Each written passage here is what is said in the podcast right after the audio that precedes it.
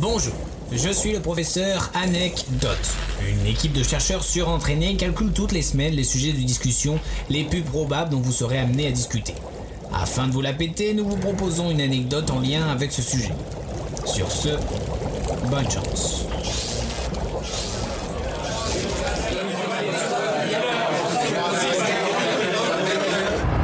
Euh, en parlant de ça, vous connaissez ces femmes qui ont changé l'histoire? Demain, nous serons le 8 mars, et le 8 mars, c'est la journée internationale des droits de la femme.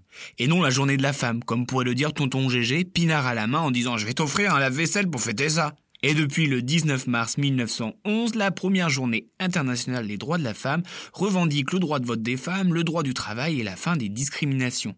Et contre toute attente, c'est la Russie qui est le premier pays à l'officialiser en 1921 et en en faisant un jour férié. Et même s'il y a une journée internationale des droits de la femme, ces droits restent un combat de tous les jours. À cette occasion, je vous propose de revenir sur le destin de ces femmes avec un grand F, qui ont changé l'histoire et qui ont réussi à braver la bêtise de monsieur et qui ont permis de changer la mentalité du monde.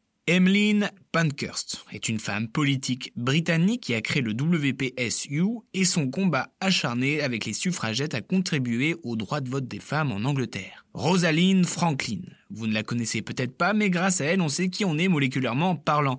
En effet, elle a participé à la découverte de la structure ADN. Ça claque. Travaux entrepris dans les années 40 et elle n'a été récompensée qu'en 2008.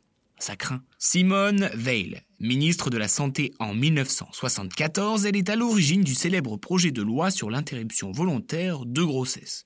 Son courage et sa détermination ont permis de venir à bout de 25 heures de débat animés par 74 orateurs et la loi est finalement adoptée par l'Assemblée le 29 novembre 1974 à 3h40 du matin par 280 voix contre 189. Wangari Maathai est une militante écologiste originaire du Kenya et c'est la première femme africaine à avoir reçu le prix Nobel de la paix en l'honneur de sa contribution pour le développement durable, la démocratie et la paix.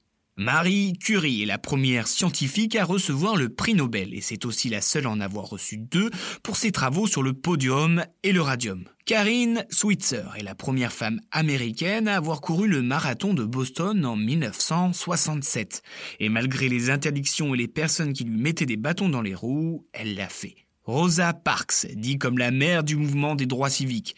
Imaginez le courage le 1er décembre 1955 lorsqu'elle a refusé de céder sa place à un homme blanc dans un bus. Valentina Tereshkova. Il s'agit de la première femme à effectuer un vol dans l'espace du 16 au 19 juin 1963. Aujourd'hui, elle est encore l'unique femme à avoir effectué un voyage dans l'espace seule. Restons dans l'espace avec Margaret Hamilton qui a été chargée du logiciel de guidage qui a permis de se rendre sur la Lune. Rien que ça. On peut notamment voir une photo d'elle à côté d'une pile de livres de code qu'elle a conçue, plus grande qu'elle.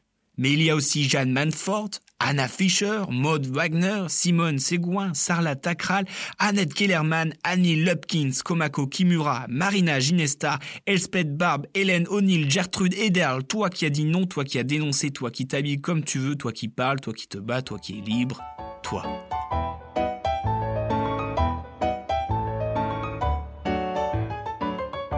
Bien joué, trou balle. Merci, sœur.